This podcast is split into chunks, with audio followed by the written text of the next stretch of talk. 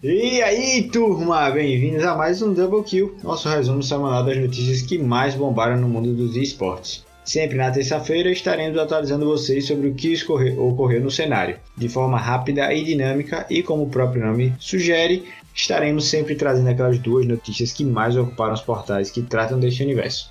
E sempre bom lembrar vocês, o PG4 é uma série de podcasts do Puxadinho Geek, portal online no qual você encontra tudo sobre filmes, séries, jogos, tecnologia, música, livros, quadrinhos e mais um bocado de cultura geek para vocês. Acesse o puxadinhogeek.com.br e fique por dentro dos assuntos mais variados. Lembrando que você pode acompanhar o PG Quarter também pelo Spotify, iTunes e Google Podcast. Eu sou o Alvito e hoje eu estou sozinho. Isso mesmo, Dona Matinho me abandonou. Então, sou o responsável por tocar esse cast sozinho hoje.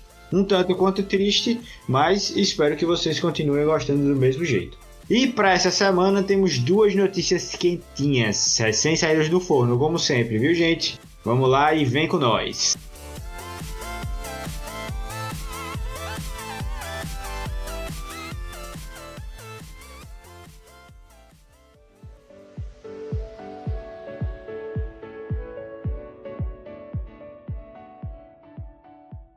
CEO do Flamengo publica em seu Twitter um GIF queimando dinheiro após derrota do time no CBLOL. É, pessoal. No dia 11 de julho, o CEO do Flamengo, Jet Kaplan, postou um GIF queimando dinheiro em seu Twitter, marcando a equipe após o time ter sofrido sua quarta derrota seguida. Não tá fácil ser flamenguista, né, gente?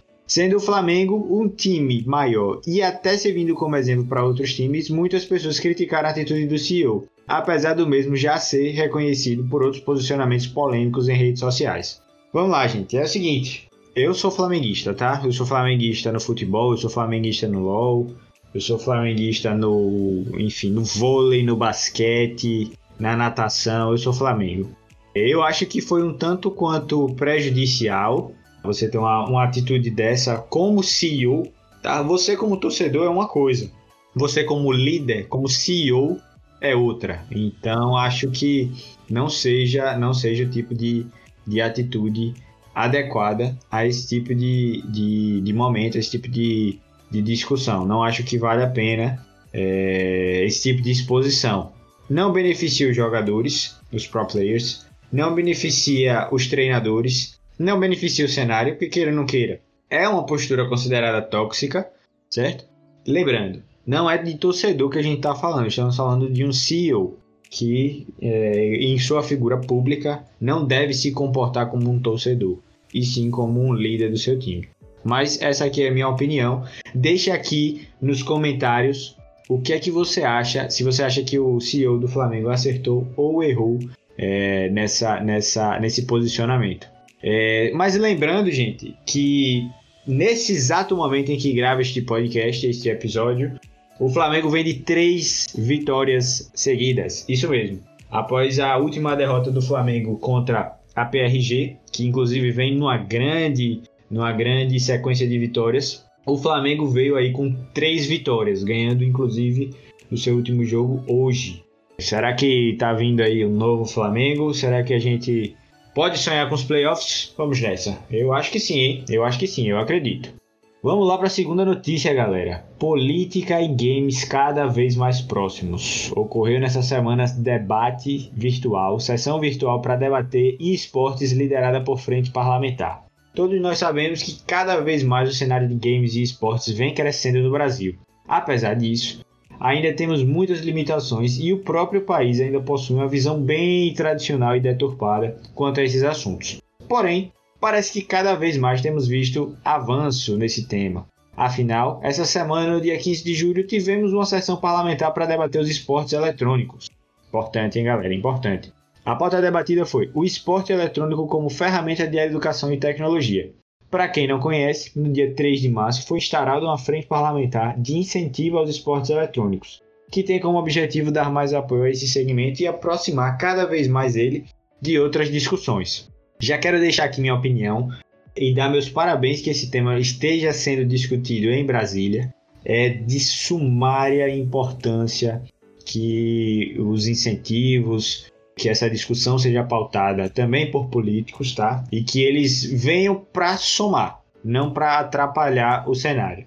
Eu acredito que, apesar de bem novo, os esportes como cenário competitivo, como profissão, é algo muito recente, muito novo, mas a gente tende a melhorar muito se a gente realmente conseguir dar uma visibilidade ainda maior. E eu acredito que Brasília tem muito a nos ajudar quanto a isso. Eu quero trazer alguns pontos de reflexão aqui. A gente cada vez mais vê que o Brasil tem estado bem mais aberto para os esportes. E, mas apesar disso, numa última semana, inclusive, tivemos uma discussão sobre o quão, mesmo com essas iniciativas, os esportes ainda são um movimento elitista, a qual nem todas as pessoas têm acesso. Pois é, esse, esse é um ponto importante e realmente traz de volta a discussão que a gente teve na semana passada.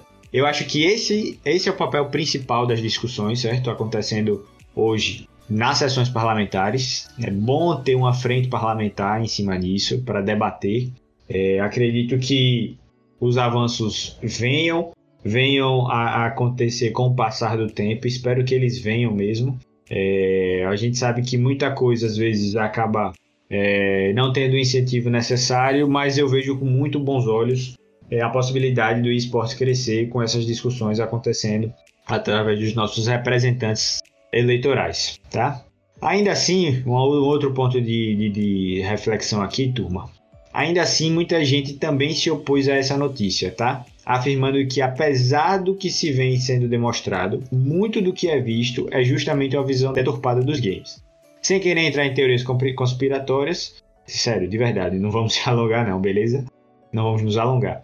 Vocês ainda acham que o Brasil vê os games apenas como algo de criança, uma perda de tempo ou até mesmo um potencial perigo para os seus jovens? O que é que vocês acham? Eu acredito que a galera aqui vai responder parecida comigo, né? Então, potencial perigo, isso não existe, tá? Não existe de verdade. A gente, os esportes transformam vidas e a gente tem casos e mais casos em que isso acontece, em que isso é visível, isso é bem visto em, em, em, vários, com vários streamers, vários pro players, é, realmente os esportes aliás, mudaram de vida depois do, de entrar para o cenário.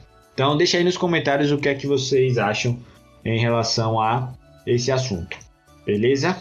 Galera, e só para fazer um, um bis do que, do que teve na semana passada, é, só para relembrar um pouquinho, na semana passada a gente comentou aqui um pouco mais sobre a Liga Escolar Brasileira de Esportes. E para quem quiser conhecer um pouco mais da iniciativa, as finais nacionais de Fortnite ocorrerão no dia 26 de julho, às 12 horas, e contarão com os diversos streamers das plataformas YouTube, Facebook Game, Twitch e Nimo.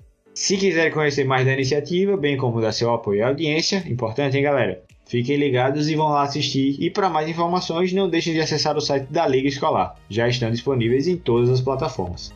Galera, é isso. Um double kill abandonado. Triste. Triste não, foi massa o double kill. Fala sério, fala sério, foi massa. Mas realmente não é a mesma coisa sem a nossa querida Matinho aqui. Então, Matinho, estamos com saudade, tá bom? É, esperamos te ver aqui no próximo episódio. E é isso, gente. Com isso, vamos ficando por aqui com o nosso Double Kill. Quero agradecer demais a presença de todos vocês que ouviram até agora. E um abraço e até próxima semana, galera. Valeu!